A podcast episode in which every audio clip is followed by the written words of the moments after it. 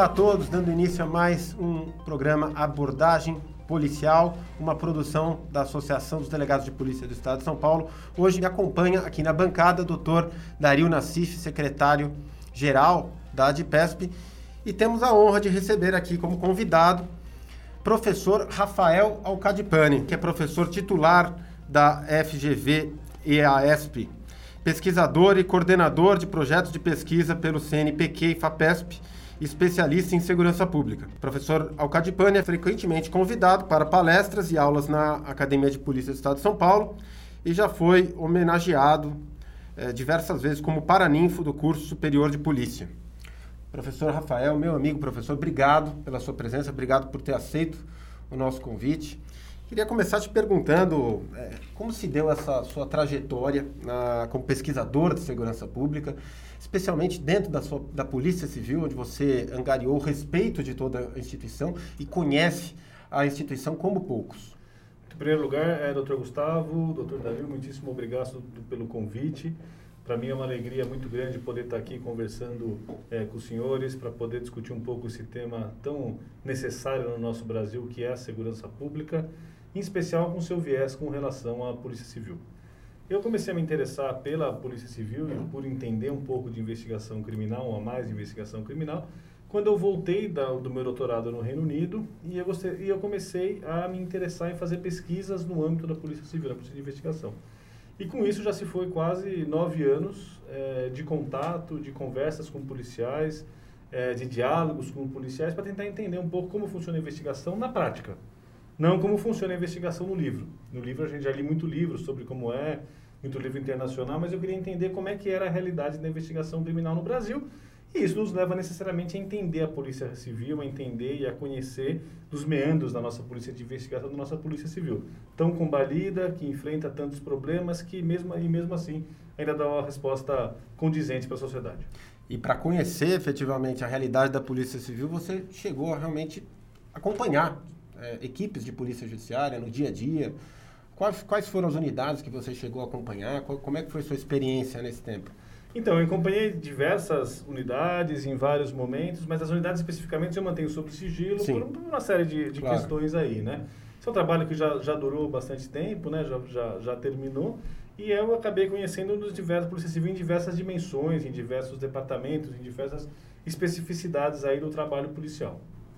Professor, na área acadêmica, alguma disciplina em relação a esse acompanhamento? Conta um pouco para a gente como é que funciona. É, o que eu faço é que na graduação de Administração Pública e Administração Empresas da Fundação Getúlio Vargas, é, a gente tem é, uma, é, uma disciplina chamada disciplina de imersão, onde a gente quer que os nossos alunos conheçam uma realidade de forma aprofundada. Então, a gente passa uma semana acompanhando essa realidade. E eu, diversas vezes, por diversas vezes, eu fiz na própria, na própria Polícia Civil, sempre fui muito bem recebido na instituição, do escrivão que está começando agora, do operador que está começando agora, até o delegado geral, sempre foram muito solícitos com as solicitações que a gente fez aqui pela Fundação Getúlio Vargas. E os policiais foram dar palestras para os alunos, os alunos conheceram unidades policiais, na tentativa de, de fazer com que os alunos entendam qual é a problemática da segurança pública muita gente discute a segurança pública num nível muito, digamos assim, etéreo, eu acho. Num nível de não conhecimento da realidade, de não engajamento com os verdadeiros problemas. E eu preciso que os meus administradores, que os operadores dos direitos que se formam na nossa instituição, tenham uma noção da prática, tenham uma noção de como é o dia a dia, tenham a noção do que é a realidade. E por isso a gente faz essas imersões, tem vários temas, diferentes temas aí que são colocados. E aí a gente, a gente, faz, essa, a gente faz essas disciplinas, essas disciplinas é, acabam fazendo, já fiz várias, assim, sempre contando muito com apoio, tanto recebendo os alunos, quanto policiais indo é, conversar com os alunos. Esse ano mesmo a gente teve uma em que cinco delegados foram contar sobre o seu trabalho. Foram lá contar para os alunos sobre como executavam o seu trabalho, como exerciam a sua função, e sempre é muito proveitoso, porque eles trazem muito da realidade, muito da prática, que é muito distante da população. A população, em geral, ela, você tem um grupo, digamos assim, cativo de pessoas que são clientes dos senhores e das senhoras, né? É, mas a grande parte da população, ela não é, ela não tem essa noção, ela vê isso muito por filme, muito por... E a realidade é muito diferente na prática. Com certeza. E como pesquisador, especialista em segurança, qual a avaliação que você faz hoje da segurança pública do Estado de São Paulo? Quais são as principais dificuldades e problemas enfrentados aqui no Estado? Eu acho que, assim, a, a, o problema da segurança pública em um país tão desigual quanto o Brasil, ele é um problema marcante e distintivo. E nesse exato momento especificamente, a gente está vivendo um pós-pandemia que trouxe um prejuízo econômico brutal para a população. Né? A gente vê a quantidade de, de vezes que a gasolina, o diesel e o combustível estão subindo. A gente vê a quantidade de vezes que a pessoa, que o botijão de gás subiu, né? A gente está vivendo um aumento das pessoas que estão usando madeira para cozinhar em casa, porque não tem, não tem é, condições de comprar um botijão de gás um aumento brutal da pobreza e da miséria, e isso é, sempre foi e é proxy para criminalidade de é, crimes contra o patrimônio. De forma alguma eu tenho uma visão de que eu acho que bandido é coitadinho, não tem o menor apreço para criminosos, né? seja eles quem forem, seja eles se ser o cara que rouba, o cara que rouba, o pobre que rouba, o rico que rouba, não tenho nenhum apreço por essas pessoas. Mas, por outro lado, a ciência, a gente tem que se basear em ciência, embora esteja meio fora de moda no Brasil, o que a ciência mostra é que quanto mais a gente tiver problemas econômicos, isso gera uma proxy de crime contra o de aumento de crime contra o patrimônio. E a gente está tem uma dimensão de crime contra o patrimônio crescendo agora em São Paulo, que é importante. O segundo aspecto é o, uma questão que eu acho que também é muito importante, que é a questão das violências contra a mulher que é uma problemática que se arrasta na, na segurança pública no Brasil por muito tempo, é, dado a uma questão cultural, a uma série de questões, mas eu acho que ainda é, a Secretaria de São Paulo se deixa faz muito pouco com relação a isso. O governador criou uma bandeira que é uma bandeira mar, marqueteira de abertura de delegacias de DDMs. No meu ponto de vista, isso é um erro, porque isso coloca estresse sobre a polícia civil que já tem pouca gente, que tem um déficit expressivo de pessoas, que precisa ter uma modernização de seus processos e de uma série de coisas. E você acaba, assim, em nome de uma ferramenta de marketing, Perfeito. você acaba é, você acaba prejudicando os policiais e as policiais que estão aí na ponta da linha. Muitas mulheres que são chamadas a ter que ocupar essas funções nas SDMs quando eu acredito que seria muito mais sensato e ponderado você ter equipes especializadas no atendimento da violência contra a mulher. Porque isso é necessário. É, nosso atendimento à violência contra a mulher, o atendimento como um todo, a população precisa evoluir muito, precisa melhorar muito, isso é uma tecla que eu bato com mais frequência especial a violência contra a mulher, então é necessário, necessário melhorar na, muito. Na sua concepção, esse atendimento ele deve ser feito especialmente por mulheres ou preferencialmente por mulheres? Pode ser feito por policiais não, sexo é, masculino também? Eu não sou tão especialista nisso para falar. Acho que tem gente que sabe muito mais do que eu e que eu entendo os motivos pelos quais é, uma mulher queira ser atendida por uma mulher. Sim. Né? Eu acho que é importante que haja mulheres disponíveis 24 horas para atender essas pessoas que são vítimas e que tem um treinamento, que tem um cuidado e que tem uma um carinho especial por essa causa, porque é duro. Hoje, Com certeza. Hoje você é, uma, é um problema e não só a violência contra a mulher, a violência contra o vulnerável, porque não é só a mulher que apanha, a criança que apanha, é o idoso que apanha. Então assim, acho que a primeira questão é o crime contra o patrimônio em São Paulo. É, e o crime contra o patrimônio que está migrando para uma dimensão online muito importante e que o Estado está pouco preparado para arcar com ela. Foi criada uma divisão, que acho que é ótimo que tenha sido criada essa divisão, mas a gente precisa revolucionar o perfil da pessoa que entra na polícia para esse novo mundo que está se colocando. E revolucionar essa formação, que eu vejo que tem interesse, tem, tem se a Cadepol tem tentado fazer tem, tem tentado trabalhar nesse, nesse sentido, né? Mas eu acredito ainda que é, a gente vai precisar ter uma diretriz estratégica mais forte porque aquela batida de carteira que a gente tinha na esquina, hoje é o golpe do Pix, hoje é o golpe do Exato. WhatsApp, que está chegando na sua casa o dia inteiro Exatamente. e que a polícia não consegue dar uma resposta efetiva muitas vezes para isso. Porque ela não tem os meios para isso, ela não tem é, os meios tecnológicos para isso e não tem os meios, os meios humanos para isso. Né? Então, acho que essa é uma segunda dimensão muito importante. A primeira, do crime contra o patrimônio, na, na dimensão digitalizada. Para você ter uma ideia, o Estado brasileiro, não apenas São Paulo, ele é um Estado tão, tão defasado na discussão de segurança pública que não existe um registro nacional ou um registro estadual de crimes cibernéticos.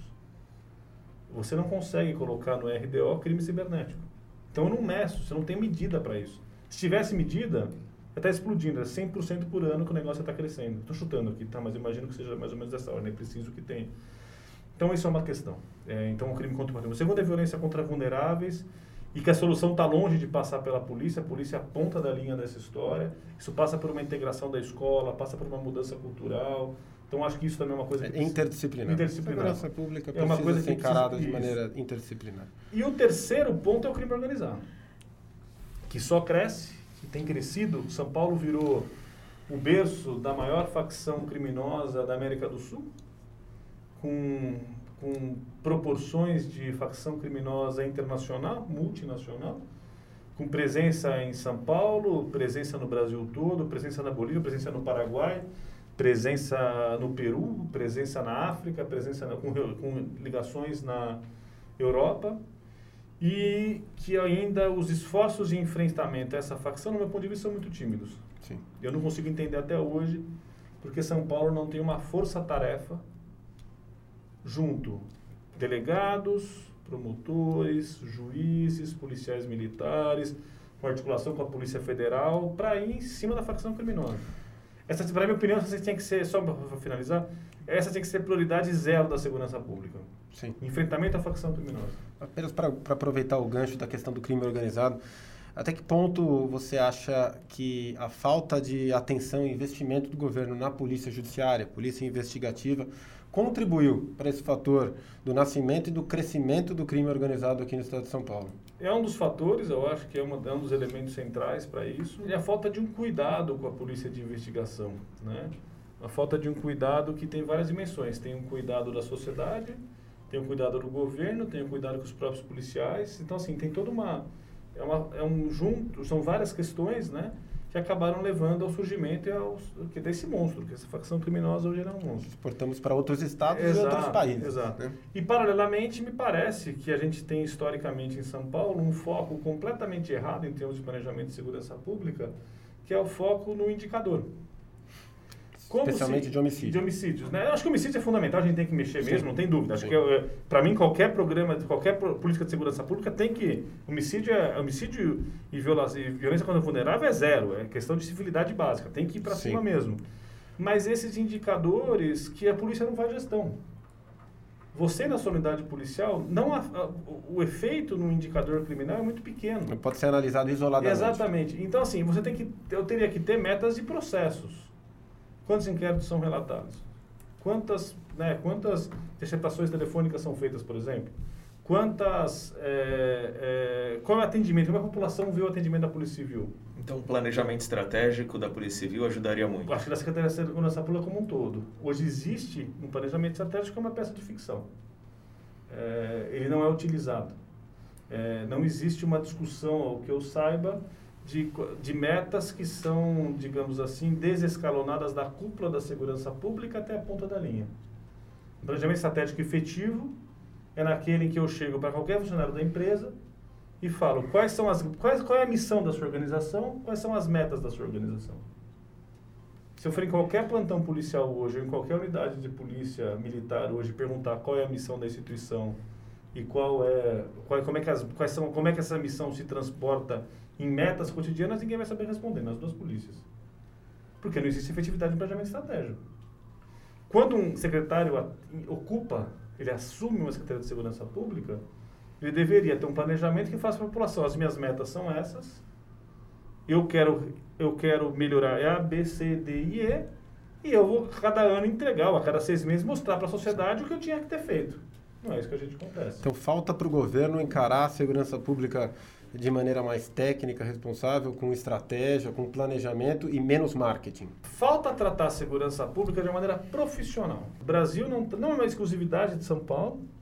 É, o governador de São Paulo, inclusive, ele tem né, muito essa, esse veio de fazer coisas que ficam bonitas na televisão, na imagem da televisão. O DM é um caso caso da Polícia Militar, Piracimbaé, aí você tira um monte de policial do patrulhamento, que é o cara que tem que estar tá atendendo o 90, que é colocado para... Os DEICs regionais DEICs regionais, coisas né, nesse, coisa, nesse, né? nesse, nesse Colocou-se ali uma placa, Isso. sem dar o efetivo adequado, a estrutura Exato. adequada. E, então, assim, eu acho que esse é um problema que é um problema, mas assim, a gente vê, por exemplo, o governo de esquerda da Bahia, é a mesma coisa, menos maquetagem, mas também não tem uma coisa que tem meta, que é organizado, que é estruturado. Por exemplo, uma coisa básica.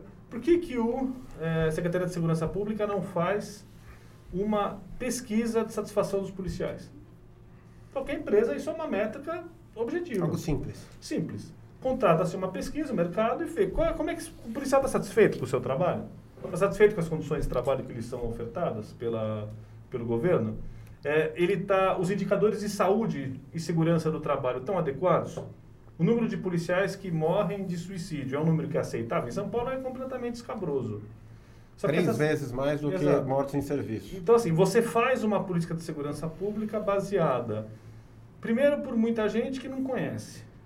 É, e aí uma coisa que é importante, que eu tava, né, a gente estava comentando antes, eu sou, eu me considero um bom professor e um bom pesquisador, mas eu não sei nada de gestão. Eu teria muita dificuldade de ser diretor da minha instituição. E talvez eu não seria, eu não sou o melhor cara para ser esse diretor. O policial, o soldado da polícia militar, o membro das forças armadas, ele pode conhecer muito daquele métier, mas necessariamente ele não vai ser o melhor gestor naquilo que vai ser colocado. Então, acho que você não tem meta. O governador tem que chegar e falar assim, olha, meu plano de governo é esse, as minhas metas são essas. Secretário, o senhor vai informar. Os caras, seis meses, eu lembro quando eu morava em Boston, o chefe de polícia de Boston ia na rádio de Boston e ficava a manhã inteira explicando o que ele fez, o que ele deixou de fazer, a população ligando, cobrando ele e tudo mais. Aqui, a gente tem figuras na cúpula da segurança pública que não querem chegar perto da imprensa, não prestam satisfação mínima. Né? Você tem um caso, por exemplo, Paraisópolis. Caso de Paraisópolis, no dia, não é para um major da PM estar tá falando. Para o 01 está falando.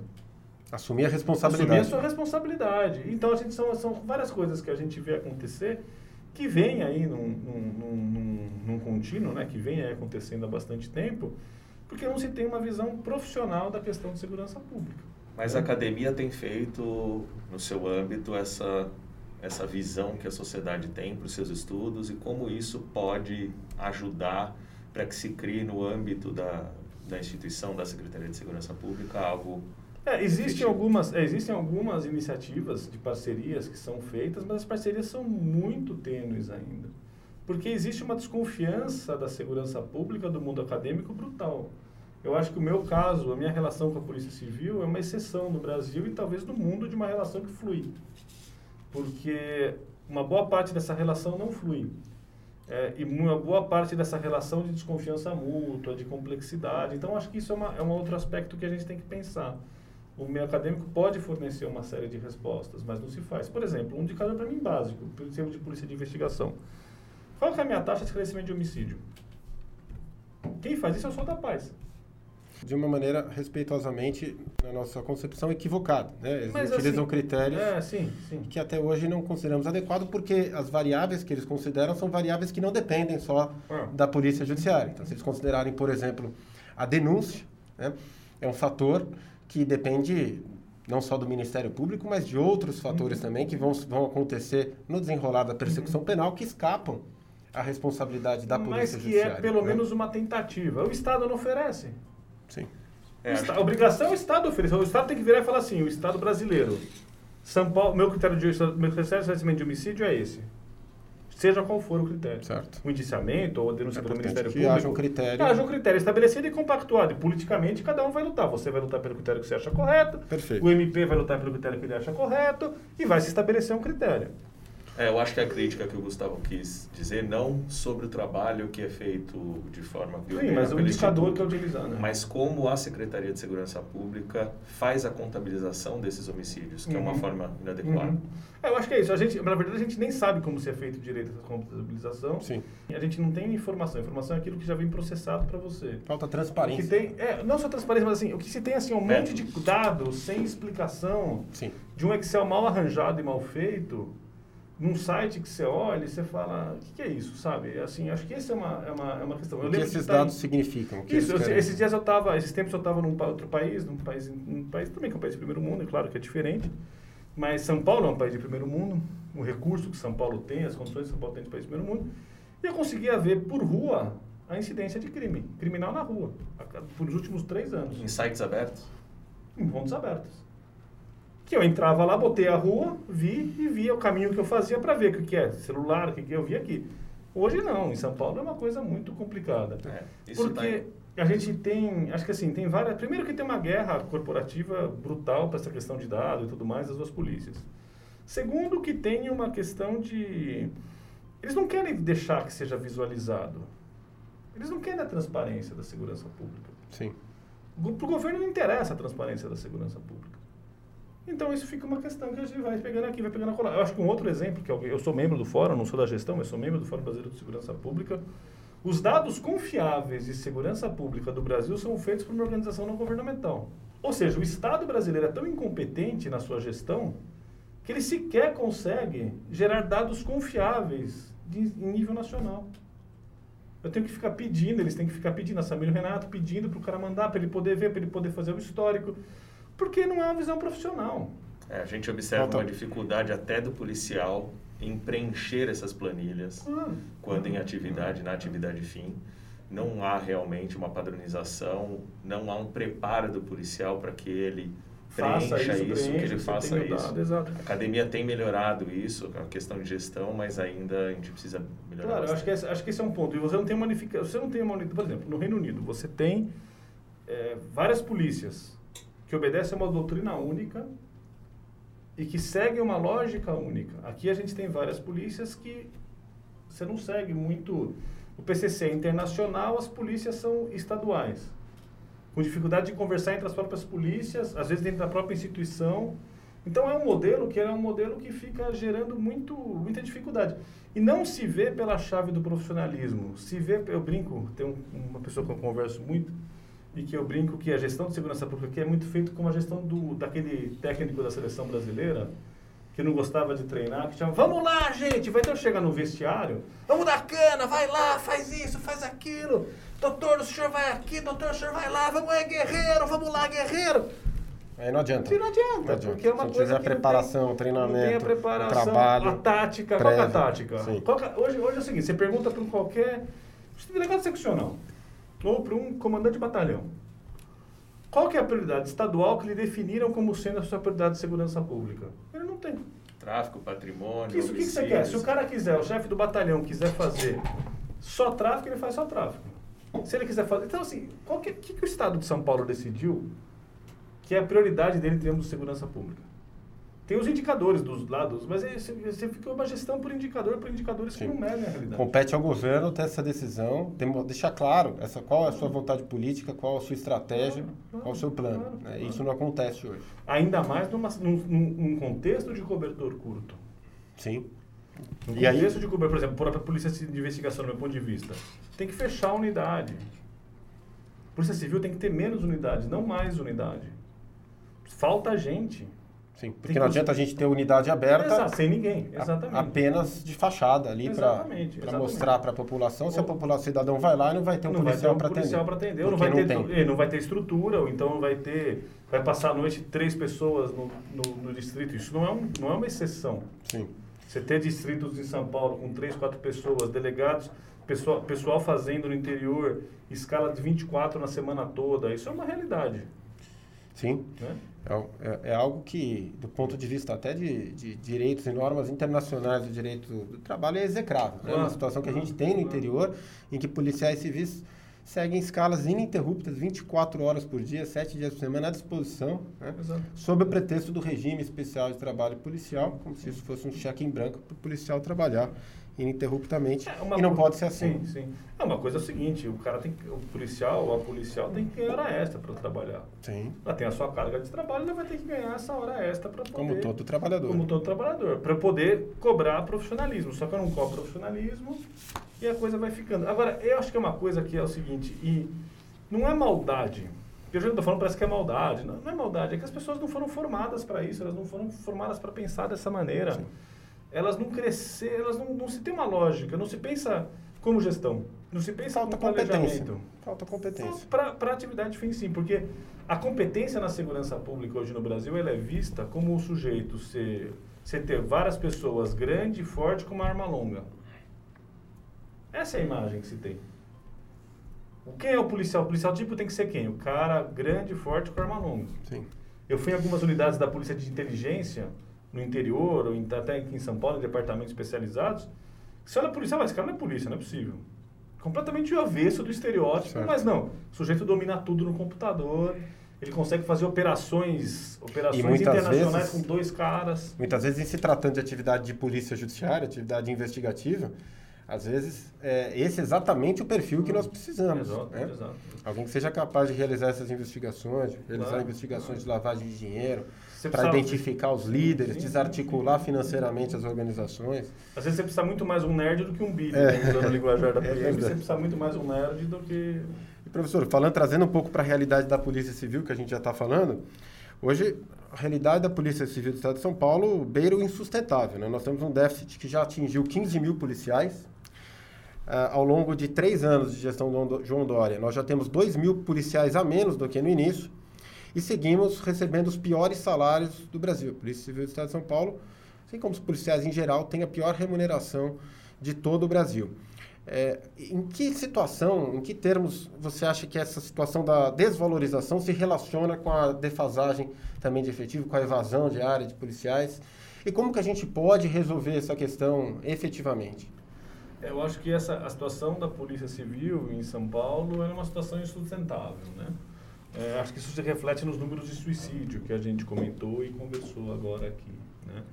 Ela se revela na questão do adoecimento desses policiais. Ela se revela em uma desvalorização profissional grande, muita gente não fica na polícia e vai embora. Ela se revela algumas vezes em gente fazendo coisa errada, porque ele percebe que o certo não é o caminho, então vai fazer o caminho errado. Então você precisa melhorar. É, a questão remuneratória, sem a menor dúvida, é uma coisa que é necessária. Agora, a questão de efetivo, não tem problema nenhum a polícia ter 15 mil a menos, desde que ela tivesse os meios tecnológicos para fazer as funções. Para suprir. Nenhuma empresa, isso eu falo direto, nenhuma empresa de 10 anos atrás a hoje tem o mesmo número de pessoas trabalhando. Todas elas tiveram uma redução expressiva de efetivo. Vejo que era um banco há 10 anos atrás, o que é um banco hoje. Só que eu tive as, as trocas tecnológicas e as melhorias de processos e procedimentos. Eu não posso ter 15 pessoas a menos com uma estrutura de 20, 30 anos atrás. Certo. Com uma forma de funcionar de 20, 30 anos atrás.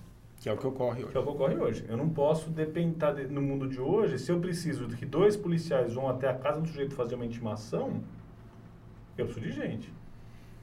Há como intimar esse sujeito usando meios tecnológicos? Ah, por que, que não se os utiliza? Sim. Então acho que é isso. Quer dizer, como é que você faz para usar atendimento? Né? A pandemia no final foi uma bênção para a Polícia Civil, do meu ponto de vista, na questão do atendimento. É, porque ela fez com que muitos crimes que antes não eram reportados online passassem a ser reportados online. Ela acelerou um processo que Acelerou, talvez ocorreria, Catalisou, deveria ocorrer. Deveria ocorrer. E eu acho que isso é muito bom. Eu acho que hoje a Polícia Civil tem uma coisa muito. Tem um trabalho sendo feito de formiguinha e que não é visível, é um trabalho de melhoria tecnológica muito importante da Polícia Civil nesse exato momento. É inegável. Mas ela trouxe também um paradoxo que é o aumento do registro pela delegacia Sim. eletrônica Sim. com a falta de estrutura que faz com que esses crimes registrados não sejam efetivamente investigados. Porque você precisa definir o que você vai investigar. É, você precisa ver, por exemplo, um furto de celular, do meu ponto de vista, não justifica a investigação. 20 furtos de celular na mesma área justifica a investigação. Por que, que tem 50 furtos de celular acontecendo no número X da Avenida Paulista? Qual é a quadrilha que está atuando ali? Isso sim. Isso é, uma, é um dado que o indicador deve, deve chamar a atenção do policial. Né? A métrica de avaliação deve ser o que está acontecendo muito ali. Né? O que que, onde que estão essas, esses receptadores de celular? Um tra... Veja uma coisa que é interessante, que um, um uma dinâmica criminal que está mudando muito. Furto e roubo de veículo. Furto e morto de veículo é um tipo de crime que está decaindo Na série histórica. na série histórica. Por que está decaindo na série histórica? Primeiro, você tem uma mudança tecnológica importante que o cara, para roubar um carro hoje, ele rodar em São Paulo, ele vai ter, pro- ele ter problema é grande. Não é primeiro, mas é uma das questões. Segunda questão, o bem veículo não é um bem tão interessante em termos de A vantagem criminoso. patrimonial ela- oferida já não é já tão mais- Terceiro, você teve uma batida forte com a lei de desmancha desmonta, e desmontar esses desmanches. Então a gente tem que Foco pensar... na receptação. Pela receptação. né? É Então, assim, você tem que- aquele crime que fomenta. o. Isso. Então você tem que, se você quer reduzir um indicador, você precisa pensar quais são os indicadores que estão causando isso. Entender o fenômeno. Entender o fenômeno. Sem dúvida. Se você está pegando, o cara está tá apanhando, muita mulher está apanhando. Por que, que muita mulher está apanhando? O que está acontecendo? Cidade de pandemia, muita gente em casa, ok? Casas que não têm a menor condição de ter, é isso. Questão de situação de desemprego, que às vezes a mulher começa a ganhar mais que o homem. Então, assim, como é que a gente vai lidando com... A Polícia Civil ela tem que atuar, do ponto de vista, e tem que ser definido, por, definido por estratégia. Eu trabalho em grande crime. A senhora teve, levou um golpe no WhatsApp, puxa vida, quais são os dados que a senhora tem? Me dê aqui. No sistema, o sistema vai ser capaz de fazer isso, ele vai falar assim, não, pera um pouco, tem tantos crimes assim acontecendo, com essas essas características, nesta área de atuação, eu vou colocar o meu negócio de meu, meu interesse de polícia de investigação ali. Vou contar um caso. Eu morei no Reino Unido por quatro anos que eu fiz meu doutorado. Um dia, é, eu tive um problema e fui para o hospital. Certo? Eu fiquei 12 horas para ser atendido. Aí eu aprendi que eu não devia ir no hospital por qualquer bobagem, mas a gente vai para o hospital por qualquer bobagem. Porque eu, se, o meu caso não era prioritário. Sim. Então, se você vai registrar um BO de, de perda de documento, eu não tenho que te, eu não tenho que te colocar uma policial para te atender. Tenho que te disponibilizar um site onde você vai atender. Ou até mesmo um funcionário Ou terceirizado. um funcionário, ou qualquer coisa que seja. Agora, se acontecer, a família for sequestrada, meu filho for sequestrado, desapareceu, eu tenho que ser atendido em 15 minutos. Eu tenho Perfeito. contato com o policial em 15 minutos. Isso você tem, que- sistema Tem hoje que haver você uma, pode- uma seletividade uma benéfica. seletividade benéfica daquilo que onde você vai trabalhar, aquilo que você vai fazer, né? E você tem que ter e ter um atendimento, uma resposta adequada.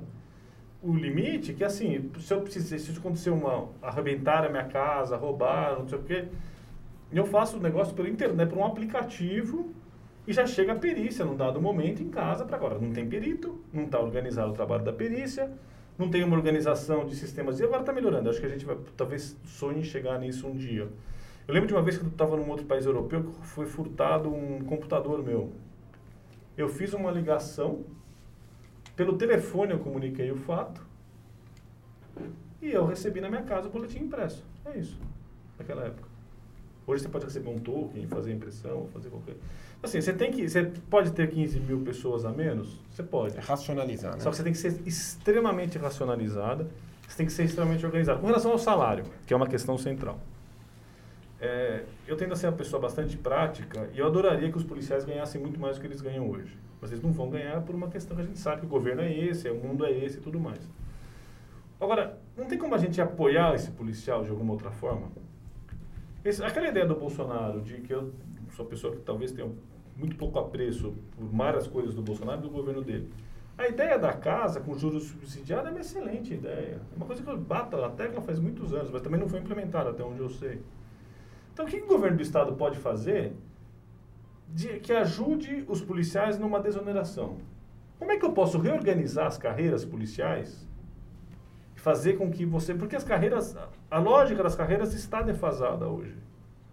Certo. Eu preciso ter menos carreira, uma progressão mais organizada para organizar essa massa salarial. Eu acho que isso é uma coisa que a gente É. precisa pensar. Mas esse tipo de política de isenção de benefícios não coloca o servidor ou o policial de uma maneira estigmatizada como aquele que ganha pouco e precisa de um auxílio do Estado? De uma política assistencialista. Não seria melhor ele ter salários melhores para ele não precisar desse Salários tipo de- dignos, né? Porque a gente Mas, fala aqui em sim. São Paulo, é apenas a gente busca salários dignos, salários de policiais. Claro, Hoje não, nós não sim, temos sim, salários de, Porque a de medida, policiais. é, a medida acaba encontrando uma resistência até da própria sociedade. Até gostaria de saber a opinião do senhor. Por que, que a sociedade, não sei se tem algum estudo acadêmico, especialmente em São Paulo, em que há 30 anos a gente sofre com falta de estrutura, de salário, por que, que a sociedade não adere à justa causa e os pleitos da, da polícia, das forças de segurança? Eu vou votar num e depois eu vou na É pela outra. natureza, é claro né? que é claro que eu acho que deveria ser deveria ser ganhar mais, deveria se ganhar mais. Com relação à esmola, que você está falando assistencialismo, ela já acontece na prática hoje. Hoje o policial, muito policial trabalhando, pega, tem um QSA onde ele vai comer mais barato ou de graça. É A viatura, ele vai consertar no QSA.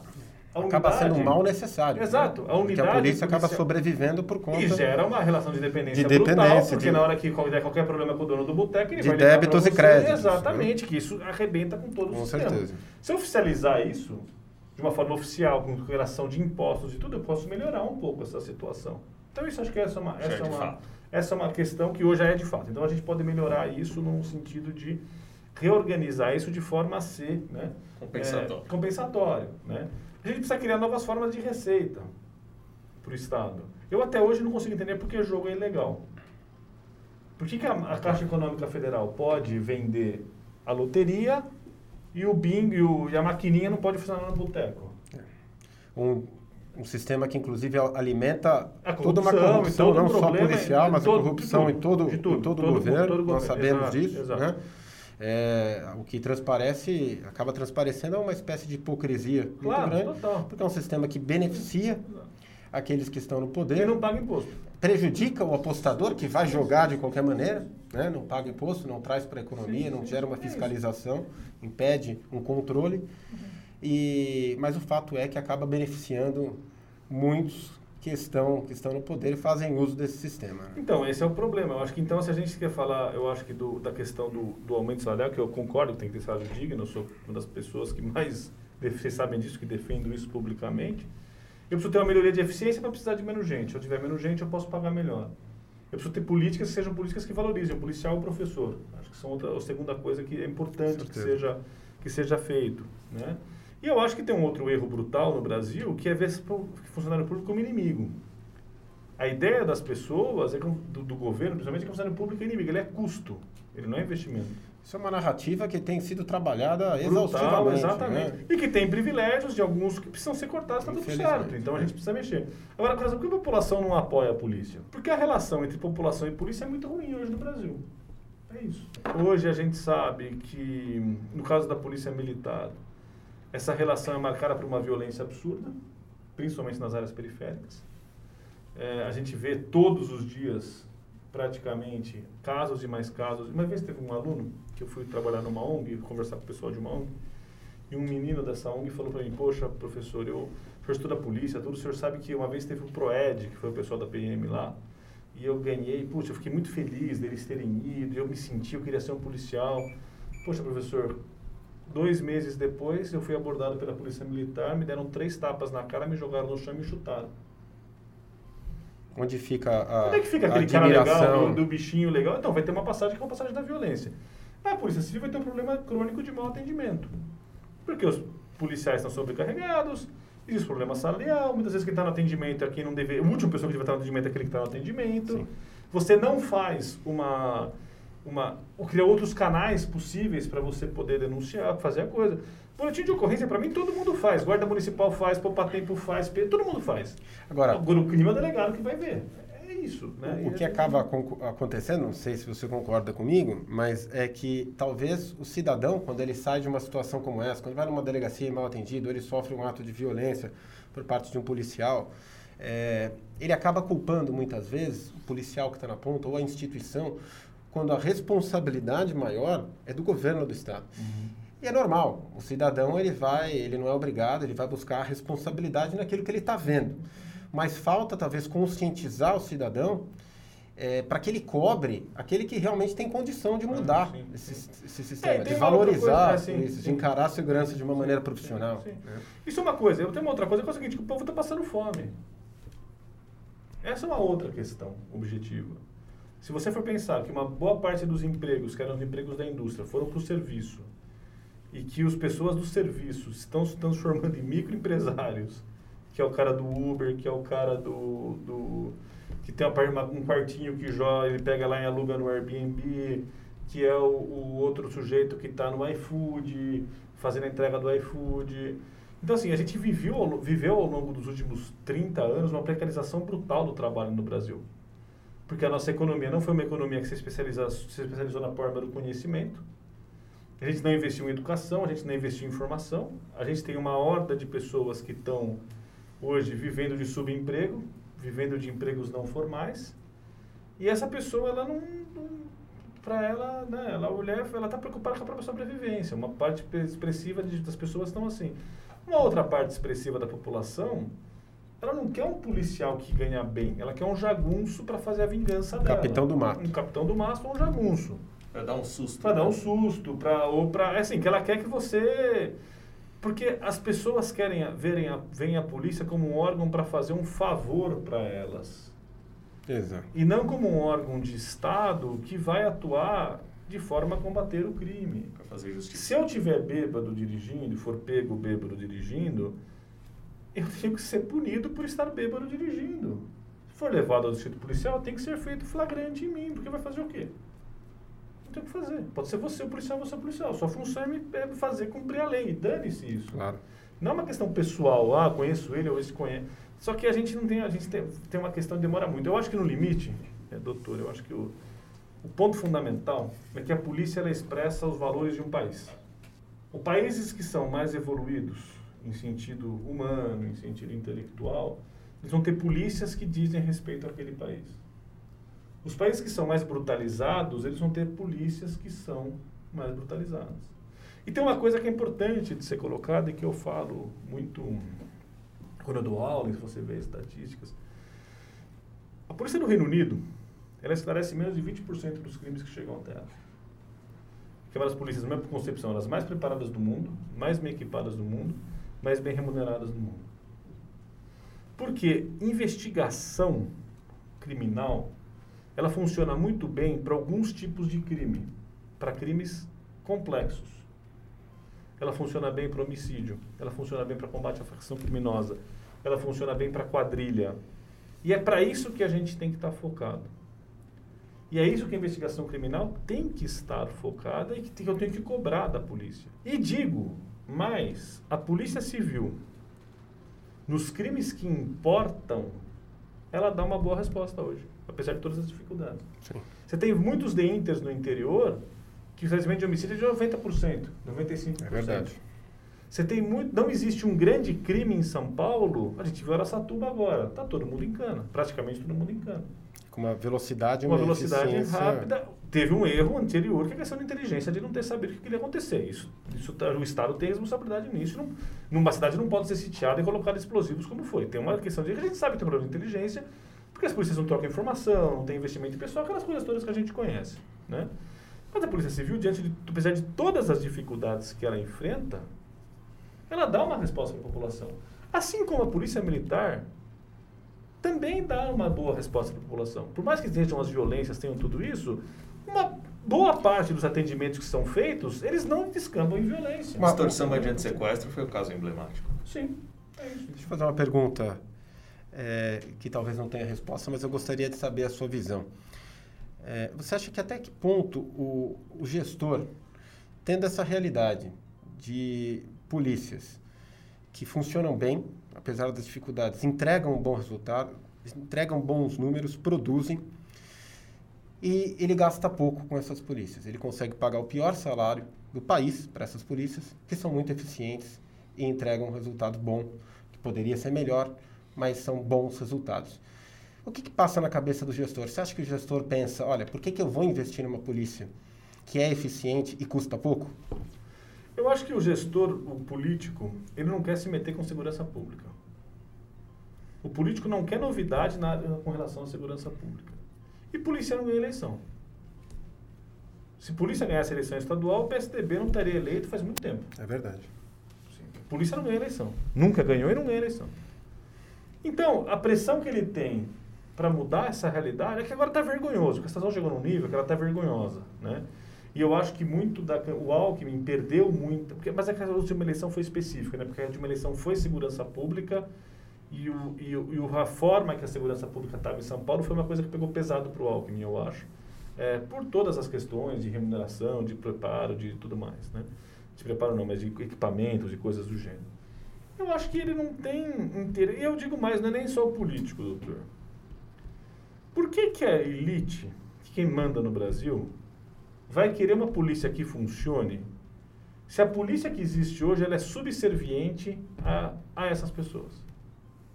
Daí a importância da gente encarar as polícias como órgãos de Estado, Sim, especialmente é. a Polícia Civil, como Polícia Mas Judiciária duas, e mas assim, Investigativa. sim, mas não existe isso. Não, não, não se vê dessa maneira. Não há interesse daqueles há que estão no poder e claro, se beneficiam não, dessa situação. Evidente, porque da hora que eu for, na hora que o filho do cara que faz o QSA da oficina, ele for pego, ele vai ligar para o cara para quem ele faz o QSA para tentar resolver. E esse do QSA é um coitado.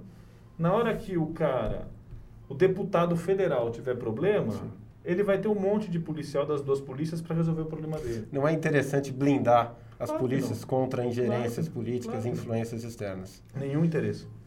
Nenhum interesse.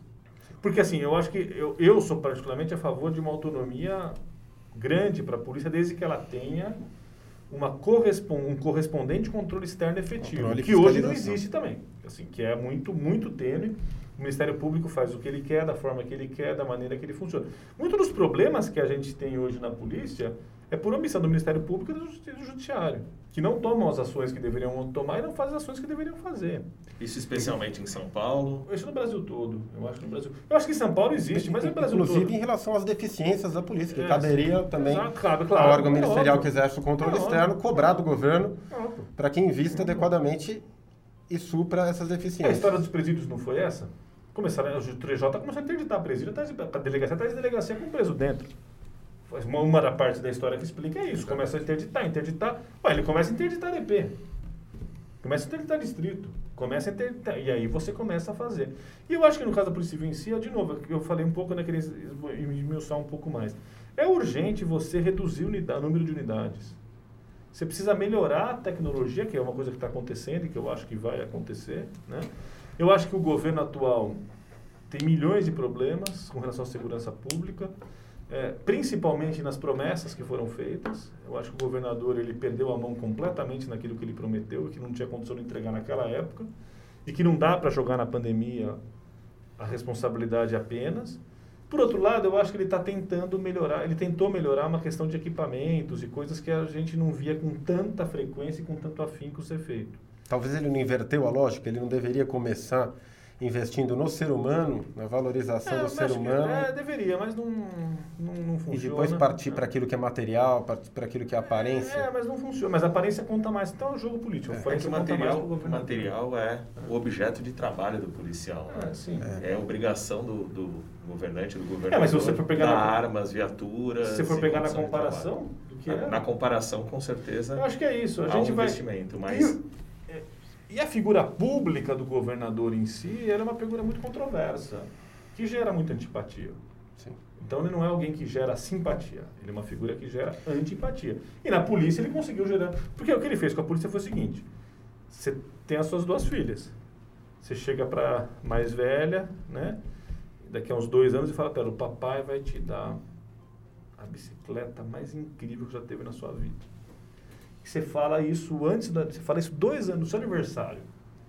De quatro anos, de quatro anos não, mas de seis anos eu vou te dar a bicicleta mais incrível que teve na sua vida. Dois anos antes. Aí no dia que chega, você dá um, você dá um quebra-cabeça de bicicleta para ela no Natal. Vai dar certo? De jeito nenhum.